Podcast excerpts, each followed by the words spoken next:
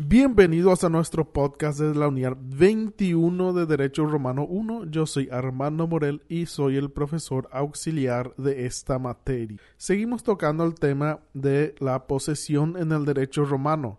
En esta ocasión vamos a profundizar los modos de adquisición de ella. Para adquirir la posesión es necesario que concurran el corpus y el animus. Eso ya dijimos.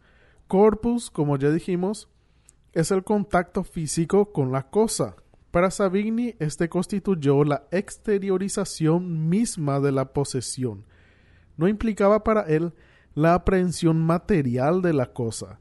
El otro elemento es el animus. Este se traduce como la intención de ejercer el derecho de propiedad.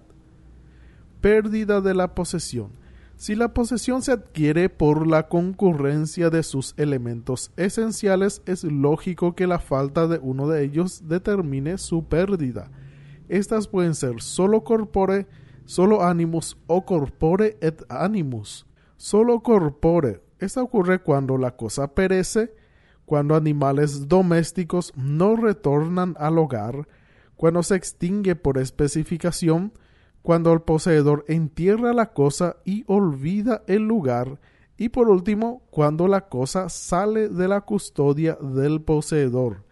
En el solo animus tiene lugar cuando el poseedor manifiesta su voluntad de no poseer más la cosa. Corpus et animus ocurre cuando el poseedor fallece o transfiere a otra persona la posesión. Defensa de la posesión Yering clasificó las teorías de la defensa de la posesión en dos, relativas y absolutas. Las absolutas se fundan en la protección concedida a la posesión en el hecho de que ésta constituye una manifestación válida y real de la voluntad. Esta se defiende por sí misma. Las relativas consideran que el fundamento de la protección no está en la posesión misma, sino en consideración y práctica jurídica extraña a ella. Los interdictos posesorios. El interdicto es una orden concebida en términos solemnes que emite un magistrado a fin de que una determinada situación sea mantenida en su estado actual. Fueron mayormente agrupados en dos categorías, de retener y de recuperar.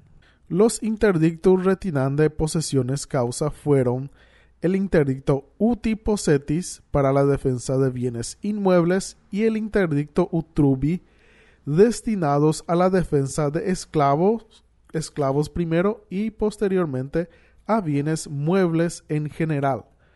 Los interdicta recuperande posesiones que podían ser unde vi cotidianae cuando se perdía con la violencia ordinaria y la unde vi armata cuando se despojaba con armas.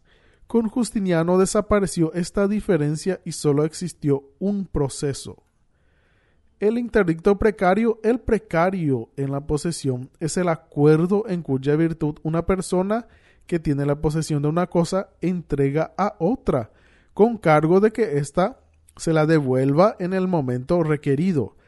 Así, si éste se negaba a devolver, el poseedor original podía interponer contra el poseedor precario para que, es, para que éste cumpla. El interdicto de clandestina posesión. Este servía para recuperar tierras ocupadas con clandestinidad.